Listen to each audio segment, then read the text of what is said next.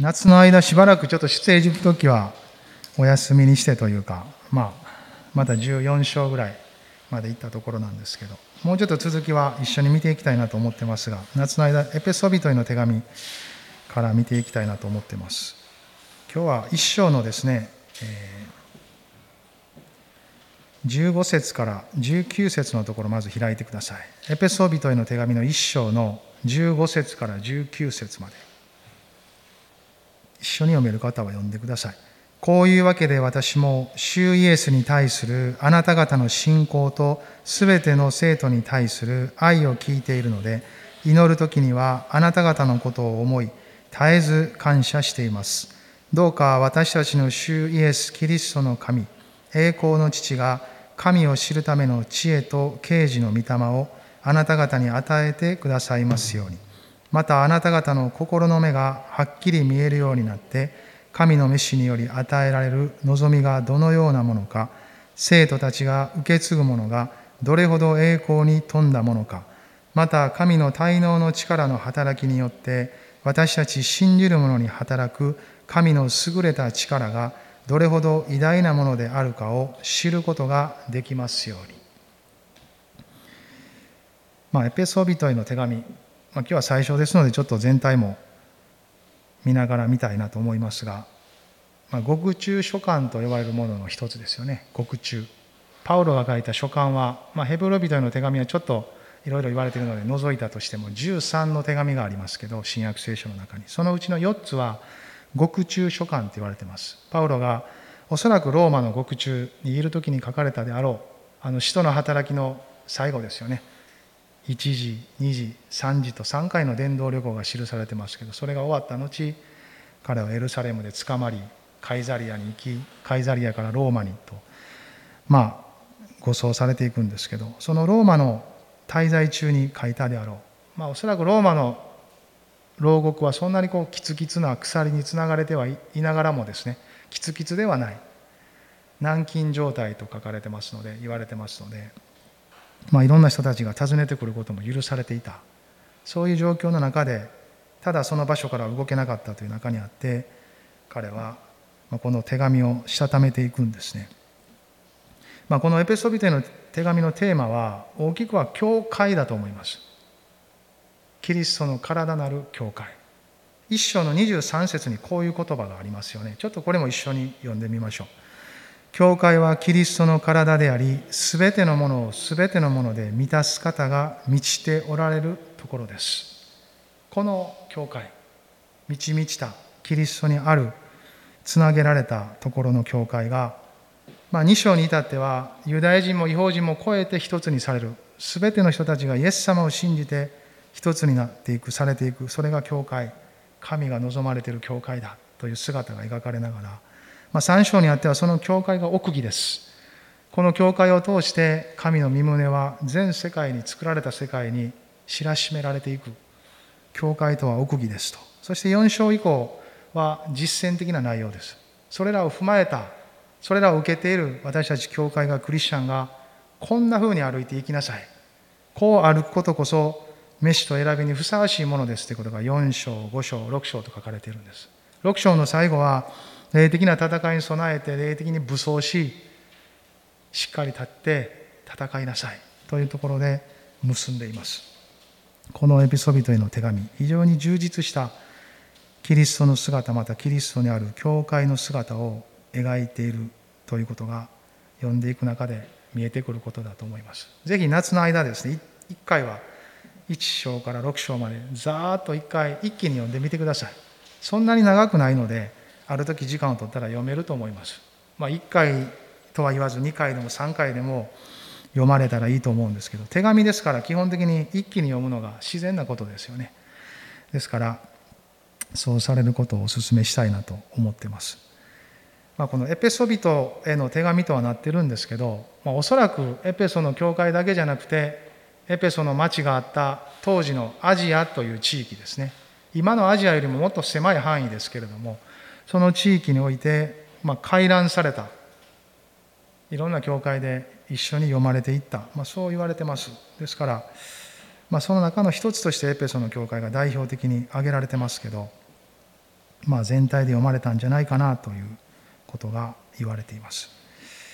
まあ、私たちも今コロナ禍にあってですね、まあ、もう1年以上こんなに長く続くと誰も思ってなかったと思いますけどでもまあ獄中まではいかなくてもいくらかの制約制限のある生活の中にありますが、まあ、そういう中で今までのことのようにいつも通りに何かをしようとすることだけでなくですね工夫を持っていろいろしながらですねむしろこう日頃にはない内実が充実していくような生活を作っていく。外側では今までのように活動が難しくても内なる活動まで止めてしまう必要はありません。内なる信仰生活霊的な生活まで塞がれてしまう必要はありません。むしろこんな時だからこそ内実を備えられていく。それは次にある神様が備えているステップのために歩みのために必要なことだと思います。そしてそのために今神様は私たちのうちで力強く働いておられる。そのことを一緒に信じたいなと思っています、まあ、先ほども話しましたが夏の間この成長というテーマをなんか感じてるんですけど、まあ、そこにあって教会と結びつけられながらこのエペソビトへの手紙がなんかこう浮き彫りにされてきたんですが、まあ、今回この書の中にある今読んだ祈りともう一つ3章の中にも祈りが書かれてあるんですけどこの2つの祈りを軸にしながらですねこのエペソビトへの手紙を見ていくことができればと思っています。JC だよりが毎月1回配られてると思うんですね。そこの中に東西南北という諸教会の行事予定とか祈りが書かれてある欄がありますけどそのところにいつも柏ゴスペルチャーチの祈りの一つにですねコロナ禍にあっても教会が健全に成長へと導かれるようにそういう祈りを書いています。まあそのこととも重ねながら今日読んだこの祈りも一緒に祈りながらですね夏のひとときを一緒に過ごしていければなと思ってます。この一章の17から19がその祈りの内容だと思うんですけど、まあ、パウロはエペソの人たち並びにアジアの諸教会の人たちがイエス様を信じた信仰をしっかり持ちそれによって愛を持って周りの人たちに仕えている姿を噂で聞いていくんですね。15節でそう書いてます。そしてそれを聞きながら彼らのために祈る時16節。あなた方のことを思い絶えず感謝しています。キリストにある肯定的な思いを持ってキリストにあってはこうだというそのことを描きながら彼は祈っているわけです。現実だけではない。キリストにあって私たちはこうですというところが私たちの立つことのできる立場です。そしてそれが祈りの土台です。現状だけを見て嘆くのでない。もちろんそういうのも祈りの一部ですけれども同時に主にあってはしかしこんな私私たちであってもなおここに止まって歩いていきましょう生きていきましょう。そういうまあ願いとチャレンジを感じていくんですね。17から19はそのパウロが祈った内容ですけれども17節もう一回一緒に読みましょう。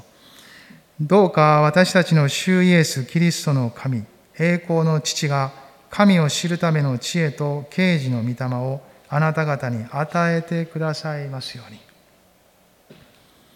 どうか私たちの主イエス・キリストの神栄光の父が神を知るための知恵と啓示の御霊をあなた方に与えてくださいますように。ここでパウロが一番まず言ってることはもっと深く主を知ることができるように。主を知ることができるように。これが一つの祈りの内容ですよね。もっと深く主を知れるように。先ほども賛美しましたね。あなたを愛しています。もっと深く知りたい。そういう賛美でした。もっと深く主を知りたい。これはすでに知っている人たちに書かれた手紙です。クリスチャンたちです。教会に宛てた手紙です。だから彼らはイエス様を信じ知っています。それを経験し主と共に歩いている人たちです。ですがなおパウロはもっと深く主を知ることができるようにと祈ってるんです。祈りつつこの手紙を書きその内容を共有したい。私たちが共に持っているイエス・キリストを信じて受けている救いの内容はこのようなものですと。その内容をこの1章から6章までずっと一つ一つの角度を持って書いているんですね。すでに知っている。しかしもっともっともっと深く知ることができるようにもっと主の見舞いに退くことができるように環境的にただ退かせられているのでなく状況的にそうせざるを得ないというだけでなく私たちの心がああ積極的に主を私はあなたの見舞いに退きます。あなたの見舞いにおらせてください。何かそう追いやられたからというだけでなく時には積極的にそういうことじゃなくてもああ主は私にとって最も重要なことはあなたの見舞いにいることです。あなたの見舞いにあることこそ私にとってふさわしいことです。それがリトリートじゃないですか。よく収容会とかいう形でリトリートを持ちますがあれは退くという意味ですよね。日常から退いていく。それは再び日常に変えるためです。日常をキリストにあって生きるためです。日常をただの人ではなく御霊に導かれる人として歩くためです。そのために一旦退くんですよね。もう一度私たち自身を取り戻すため。私たち自身が本来あるべきキリストにある姿をはっきりともう一度見るためです。そのような方向性を持ってパウロは祈ってます。主を求めること。教会生活にさらに入り込んでいくこと。日々の生活の中で御言葉に祈りに QT とかデボーションとかも含めてそういうことにぐっと身を投じていく。その方向性を祈っています。確かに私たちの神様は私たちが知り得ぬことを教えてくれる神様ですよね。エレミア書の中にもあの有名な言葉があるじゃないですか。今朝もう一回開きたいなと思うんですけどエレミアの33章の3節。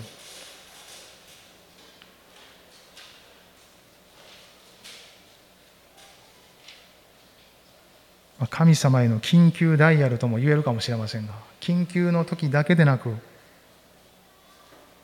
普通の時もいろんな時にもこの方を呼ぶことができます。エレミアの33の3節これ一緒に読みましょう。私を呼べそうすれば私はあなたに答えあなたが知らない理解を超えた大いなることをあなたに告げよう。読んだら答えてくださる神様だ。そして私たちの理解を超えていることも教えてくださる。告げてくださり分かるように助けてくださる。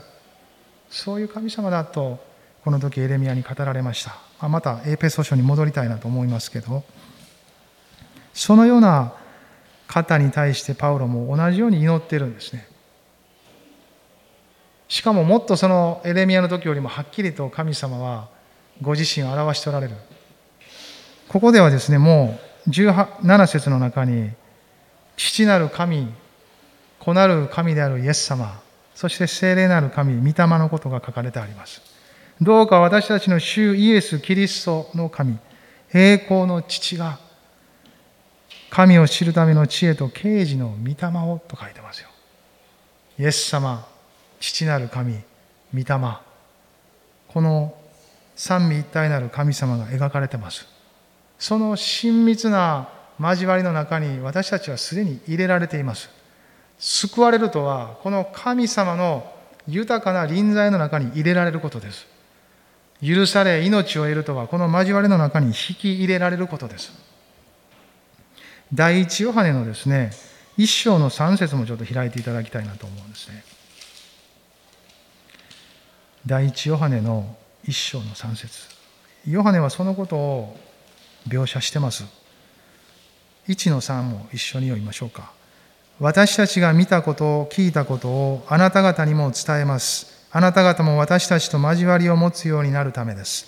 私たちの交わりとは、御父また御子イエス・キリストとの交わりです。御父イエス・キリストとの交わり。この三位一体なる神の交わりの中に入れられている。それが救われていること永遠の命を持っているという現実です。その神様が私たちに、さらに私たちにご自身を表さないわけがない。ですからそのために祈り求めましょう。さらに主を知ることができるように求めましょう。まずは祈り始めましょう。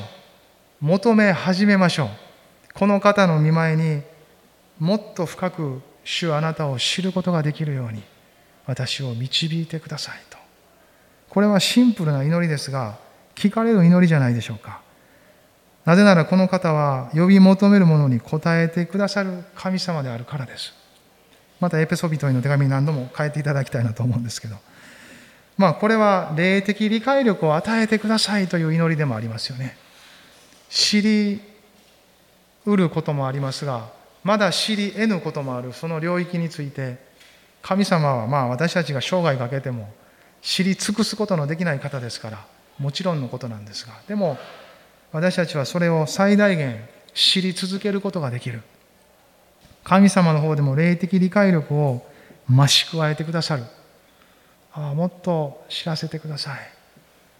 私たちもどうですか？救われてから今までの歩みの中で救われた時と全く同じやってことないと思うんですね。やっぱり死を知り続けてる。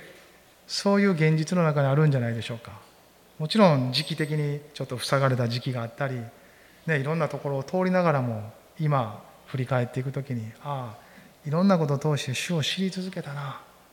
私たちの弱さとかいろんなことも神様を知るための一つ一つの機会になってきたな。そういうふうなところを感じるんじゃないでしょうか。霊的理解力。詩篇の作者もですねそういうことを一つ書いてるんですね。詩篇の119編の130節、まあ、割合この教会の中では開く御言葉だと思うんですけど詩篇の119編の130節です。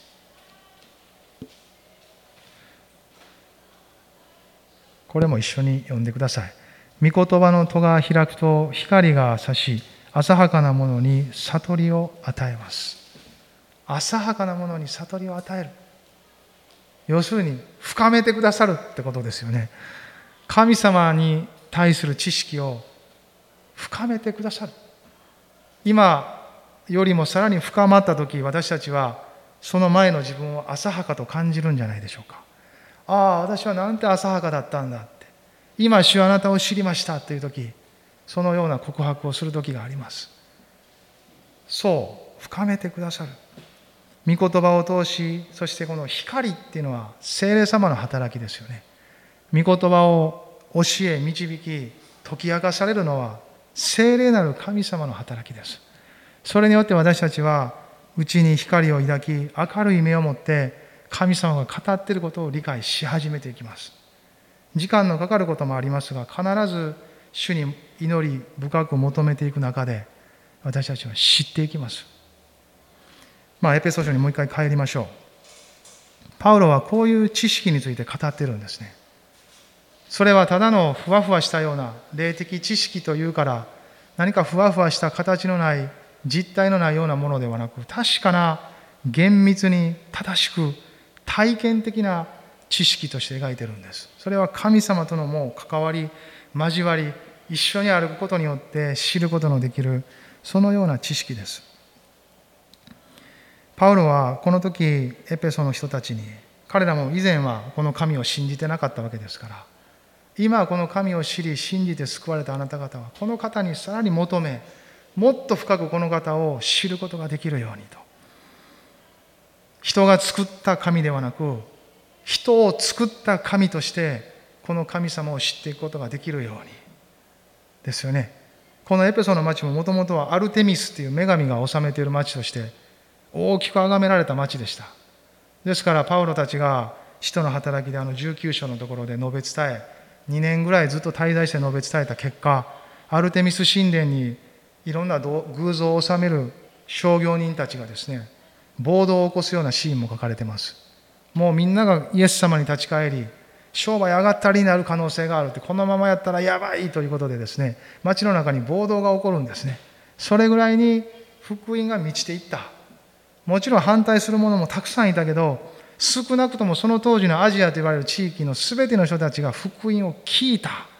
知ってる。その話は聞いたことがある。という状況にまでパウロたちはその当時福音を満たしていったんです。決して自分たちの中だけで置かなかったんですね。周りのいろんな人たちにせめて聞いた。というレベルにまで彼らは広めていったんです。伝えていったんです。分かっちゃったんです。そのことが描かれています。その町で救われた人たちに対しパウロはさらに励ましと力を持ってもっと知ることできるように。今知ってるだけではないもっとこの神様はあなたたちが知ることのできるものをたくさんお持ちだ。まだまだ表されていない種の形があり側面がありご人格がありその見業がある。それを知っていきなさい。主がどのようなお方かをさらに知り続けなさい。慈しみ深い。憐れみ深い方。そうですよね。恵みに富んでおられる。真実で忠実で誰よりも誰よりも誠実な方です。私たちを守り導き助け支え励まし慰め命と力を与えいろんな時に全てを覆ってくださり持ち運びいろんなことが言えると思います。神様との関わりの中において私たちもそれをさらに深くもっと深く知ることができるようにこの夏の間の時間の一つ一つがですね時にいろんなことの中にあってですねその方向性を見失わずにああしようもっと深くあなたを知ることができますように知りたいです。そのような動機と欲求も神様は与えてくださるんじゃないでしょうか。この神様のことを知るのは御霊の働きによってです。同じパウロの手紙のですね第一コリントの2章も開きたいなと思うんですけど。第一コリントの2章の11節からまあ、11、12と読みましょうか。2章の11節12節一緒に読んでください。人間のことはその人のうちにある人間の霊のほかに一体誰が知っているでしょう。同じように神のことは神の霊のほかには誰も知りません。しかし私たちはこの世の霊を受けたのではなく神からの霊を受けました。それで私たちは神が私たちに恵みとして与えてくださったものを知るのです。まあ、13も読みましょうか。それについて語るのに、私たちは人間の知恵によって教えられた言葉ではなく、御霊に教えられた言葉を用います。その御霊の言葉によって、御霊のことを説明するのです。14も行きましょう。生まれながらの人間は神の御霊に属することを受け入れません。それはその人には愚かなことであり、理解することができないのです。御霊に属することは御霊によって判断するものだからです。私たちの生かされた霊の領域っていうのは御霊の領域です。生かされ、目が開かれ、この方が神であり、イエス様がキリスト、そして十字架を知っています。その領域において御言葉を理解しようとするとき、それは理解力が増し加えられていく領域で受け取ることです。でも、救われてもなお私たちは肉声を持っており、生まれつきの人間の領域を持っています。そこは罪と結びついていますので、相変わらず神の言葉、十字架の知恵は愚かなことです。馬鹿らしいことです。この世の基準に照らして物事を考える領域ですから、そこと結びつけてしまったら、ね、そこで受け取ってしまったら、クリスチャンであっても馬鹿らしく思えるものです。ちょっと不思議なことですけど。ですから、冷静がいつも明るく、曇りがなく、塞がれていない状態で御言葉を聞いていく必要を持っています。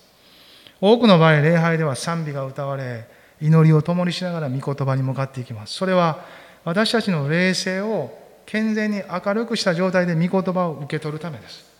備えみたいな部分もあります。賛美自体が礼拝だし、祈りもそれ自体が神に向かうものですが、同時に御言葉に向かうっていうことのための備えともなる道備え、そういうものでもあるということができます。ですから家でもただ御言葉に向かうだけじゃなくて時に賛美しながら霊的にちょっとこう圧迫感を感じるときは、賛美をすれば主の臨在が住まわれるとありますので、賛美をもって、御言葉の通りに主の臨在の中に入っていくんです。これは単純でシンプルで力強い主の臨在に入る道です。神様がそう語られてます、聖書の中で。ですから私たちはそれをそのまま受け取ってああイエス様あなたの十字架を仰ぎ血潮を仰ぎながらあなたの臨在に入っていきます、まあ、そんな歌詞の賛美だったらもっといいですよねちょうどタイムリーに主の血潮を仰ぎながら臨在の中に入りそしてああ私はあなたの御声を聞きます。御言葉が私の力糧命光私のうちにあって剣のようなものです。どうぞ私の内なるものを切り分け主を信じる部分を残してください。とそのような祈りもその賛美の中で生まれてくるんじゃないでしょうか。それは私たちの本来持っている命の領域が活発になるからです。普通の日頃の生活をしていると多くの場合はですねいろんなことに気遣いもあるしもちろん生活しないといけないですから塞がれやすいものですでもいつもその領域を主にあって健全に霊的生活をこう保っていくそのような道を一緒に神様と作っていくことはとても大切なことです。この夏の時もですね、体も疲れやすい時ですけど、ぜひ霊的な命の領域を大切に、ここが健全であれば、健全に心も体も顧みるという自分の生活が導かれていきます。霊だけが大事なのではありません。心も体も全人的に全生活が重要なことですけど、でも一番奥にある霊の領域が明るくなければ健全な形で収めることができませんそういう意味においては最も重要ということができると思いますまあもう一回エペソに帰りたいと思いますけれどももっと深く主を知ることができるようにそのために精霊様が豊かに働いてくださるようにそのように祈ってるんですよねだから御言葉に向かう時もまあ、実際に祈ったらいいいい時もありますね。あ、聖霊様助けてください。今から御言葉に向かいます。教えてください。照らしてください。そう祈り求めながら向かっていくということも一つかなと思います。二つ目、18節もう一回読みましょうか。このエペソの1の18ですね。またあなた方の心の目がはっきり見えるようになって、神の召しにより与えられる望みがどのようなものか、生徒たちが受け継ぐものがどれほど栄光に富んだものか。まあ、これも多少回りくどく。まあ、パウロはこの時ですね、おそらく内側でキリストにある救われた私たちが受け取っているものの大きさをですね、もう表しきれなかったんだと思うんですね。私たちも時々そういうことないですか？神様が与えてくださっているものはあまりにも大きく感じ、もうあまりにも偉大に感じですね、言葉にしきれない。いつもそう、まあ、そのレベルで感じてるかどうかは別にしても時々そんな風に感じる時があるパウロはこの時獄中ではありながらもですね自分が受け取ってきたこの福音述べ伝え多くの人に分かち合ってきたこの福音をもう一度このとどめられた空間の中で毎日の中で主に向かい神の前にリトリートし御言葉に向かい祈り深く主の臨在の中で過ごす中で本当に計り知れない豊かな救いを受け取っているというこの実感がですね満ち溢れてきたんですね。ハレルヤ。もしあなたが今閉じ込められたような状況にあるのであればこの領域を神様によって広げていただくチャンスですよ。私たちの神様が与えているこの豊かな救いはですねもう本当に宇宙みたいなものですよ。この世界の全て地球だけじゃなくて天体も全部を作った方そのものがおられるわけですから宇宙よりも偉大なそのお方がここにおられる。とすればその方に向かう時私たちの内実は非常に広げられ非常に深められ非常に豊かにされることは間違いのないことです。パウロはその方向に豊かに内実が広げられていくように祈ってるんですね神を知ることができるようにと同時にイエス様を信じて救われた者に与えられるその恵みがいかに豊かなものであるか、それをもっともっともっともっと知ることできるようにって、もっと知って、もっと受け取って、なぜなら知らなかったら受け取らないですよ。与えられてるけど知らなかったら受け取らないです。銀行口座に1000万入れられたけど知らなかったら受け取りに行かないです。引き出しに行かないです。しばらく使ってない口座があったとしてそこにボンと振り込まれた通知が来て見るまでは知らないから引き出さないです。でも通知書きそれを知り本当かな？ちょっと最初は疑うかもしれませんでもどうやら本当みたいやと思ったら引き出しに行きますよね自分のものにします私たちが救われて与えられている神様からの恵みは霊的な知恵によって知識によって開かれないとそれが自分のものになっていることを知りません。だから受け取らないままに生きていくということが生じます。でも信仰生活の中で一つ一つ御言葉を通しこの教会生活の中で知っていくときに受け取っていくんですよね。罪の許しという一つのことをとってもその許しの範囲がどこまでかっていうのは生きている限り広げられるものじゃないですか。ここまで許されてるんかって。ここまで神様は許しを豊かにもたらしておられるんだ。その許しを受け取れば受け取るほど私たち自身の人生は和解という人生と導かれていきます。自分とも和解するし他の人とも結び合わされていくことが始まっていきます。断絶していた関係がもう一回回復したりこの神様からの許しを受け取れば受け取るほど人々との関係は豊かにされていきます。それどころかその土台を据えた人たちのところに福音まで届けながら彼らもまた救われていくように祈るようになります。これは私たちに委ねられているものがどれほどのものかを知ることによって始まっていくことです。ちょっとしかもらってないと思ったらちょっとしか分かち合わないですよおそらく。でもたくさん本当にもう自分では抱えきれないほどのものをいただいていると思ったらですね分かち合うようになるんじゃないでしょう私たちも誰かから頂き物をもらってね自分の家で食べきられへんなもうこれ腐るなって思ったらですねちょっと変な言い方ですけど分かっちゃうじゃないですか早めに。これはもう自分の中では消化しきられへんものやって分かったら分かっちゃうようになります。とても自分にはそこまでの必要を持ってない。でもあそこには必要がある。となったらそこに流れていくように届くことができるように変えられていきます。私たちの受け取り方が乏しければ分かち合い方も乏しくなります。でも受けている受け方が豊かであれば分かち合い方も豊かになってきます。そしてこの福音の恵みはどれだけ分かち合ってもなくならないものです。私たちの分から削って与えるのではないからです。私たちが受けたものさえも泉のようなものであり神の命そのものですからなくならないです。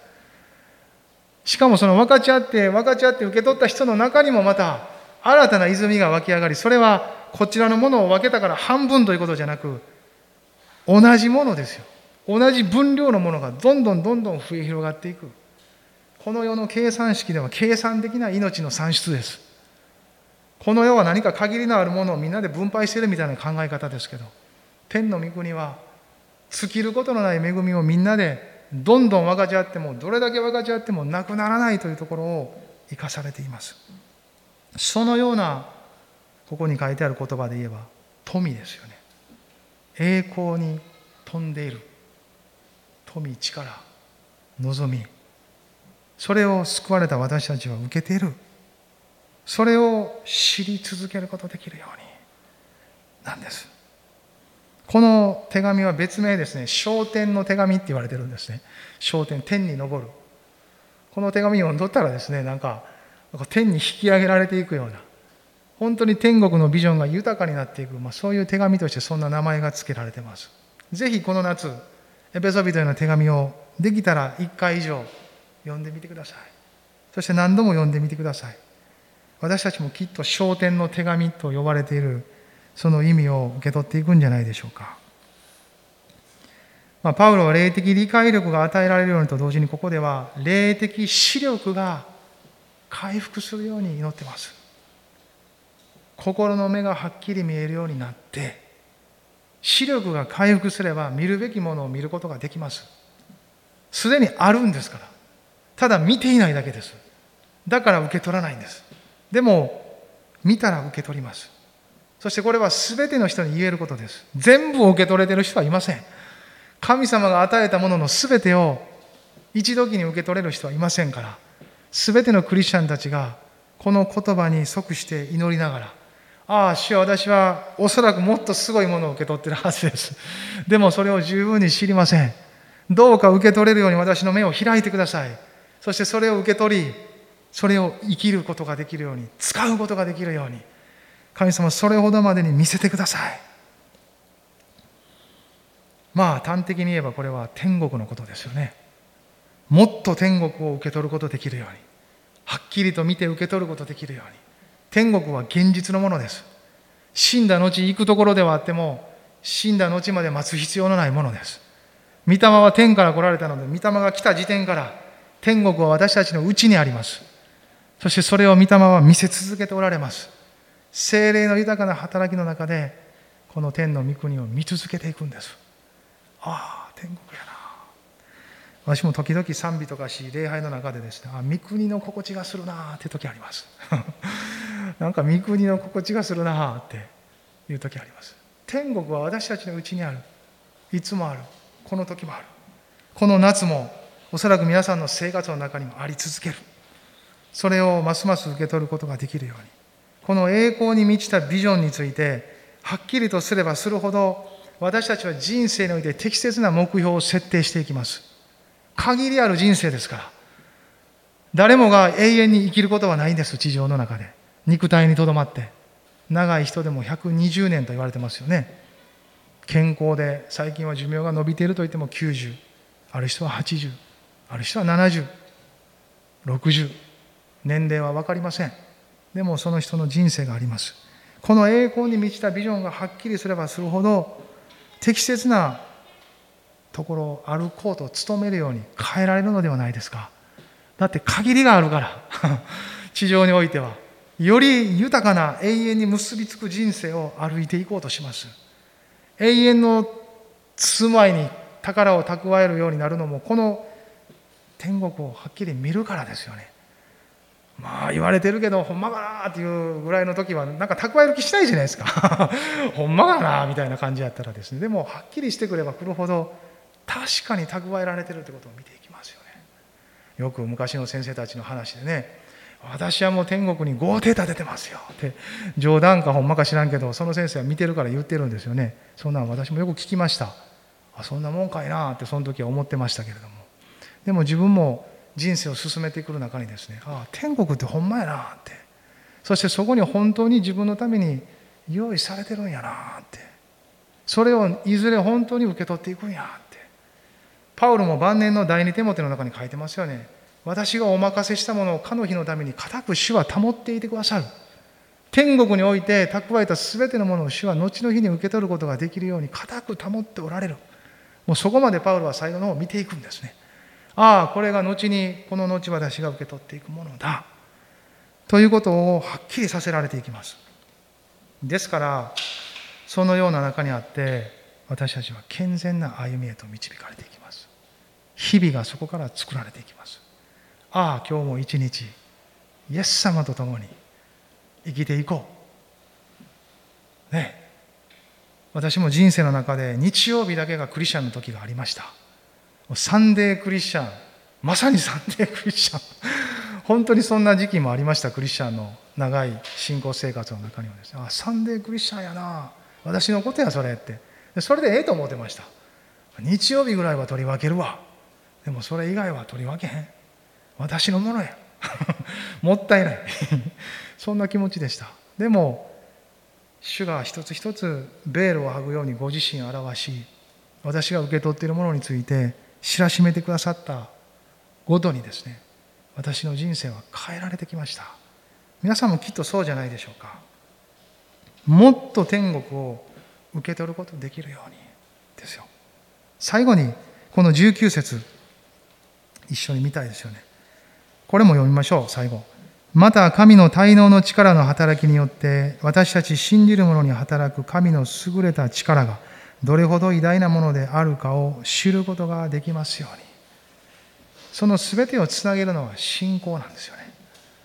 信じる力はそれを全て解き放ち神の無限の力を持ってそれらが全て私たちと結びついているってことを分からせていきます。神だけが偉大なんじゃない。神と結びつく私もまた主にあっては偉大なものとされている。そして私が属する教会もまたこの方につながるところにおいて豊かに偉大な教会キリストの体なんだ。ということを知っていきます。この信じる力偉大な神の滞納の力その力はかつてキリストに働いたってことがこの後書かれてあります。その同じ力が信じる私たちのうちにも働き教会にも働き続けている。ですから教会は豊かな場所です。この主にあってそういうところです。そこにこの一生はこう結ばれていくんですね。今日はもうちょっと時間が来ていますのでここまでにしたいと思いますが続けてこのエペソビトへの手紙から一緒に見ていきたいなと思いますね。ちょっと一言お祈りします。立ち上がりましょうか。皆さん立ち上がって。今しばらく祈りましょう。ハレルヤ。ハレルヤ。イエス様感謝します。イエス様感謝します。この夏主に期待しましょう。そしてこの祈り私たちの祈りにしましょう。もっと深く主を知ることができるように。もっと天国を受け取ることができるように。ハレルヤ。もっと神の力を信じることができるように。何かをすることから始めるのでなく信じることから始まってきます。信じることは偉大なる行動ですよ。偉大なるアクションです。ハレルヤ。そして豊かにこの神様を見上げながら私も私たちも主の教会を本当に大いに主の御前に信じましょう。ハレルヤ。そしてそこから流れるあなたの家庭や職場家族やいろんな人たちとの関わりも信じましょう。主の流れの中にあり神が必ず砂取ってくださると。ハレルヤ。この源なる方から全てを始めましょう。いつでもこの方のところに帰りましょう。リトリードとはこの方のもとに帰ることです。退きそして力を得本来の道を見いだすことです。ハレルヤハレルヤ。豊かなそういうリトリートの夏となるように。ハレルヤイエス様。どうぞ導いてください。もっともっと深くもっと広く主を続けて私たちの信仰の歩みを導きイエス様あなたを知り続けることできるように。ハレルヤ。今週もどうぞ豊かに導き体も心も健全にその生活のあらゆる一つ一つが人生の選択が神様あなたの天国のビジョンに基づいたものでありますように私たちを力づけまた導いてください。主よ感謝します。あなたが豊かに働いてくださっていることを覚え信じます。偉大なる神の力を受け取ります。ハレルヤ神様感謝します。ハレルヤこの夏の間続けてこのエペソー人への手紙を通し主が御言葉を照らして導いてください。イエス様のお名前によって今お一人お一人の祈りと合わせてお祈りします。アメン。